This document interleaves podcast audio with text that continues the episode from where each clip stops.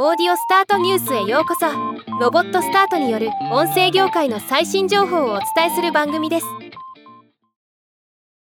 ムーンクリエイティブラボが運営する学びに特化した音声メディアブックスにて慶應義塾大学 SDM 研究科教授前野隆さんによる「幸せとは技術である」が配信開始となりました。今回はこのニュースをお伝えします。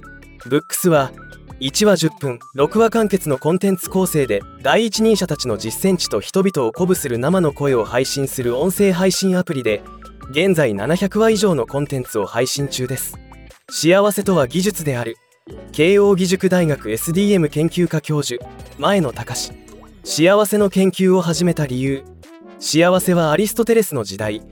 2500年ほど前から考え続けられている。心理学から見た幸せの定義。幸せと嬉しいと楽しいはどう違う。幸せは4つの因子で示される。主体性とやりがいの重要性。利他性の強さと燃え尽き症候群の関係性。人の目を気にしない方が幸福度が高い。など幸せについて具体例とともに語られる内容です。ではまた。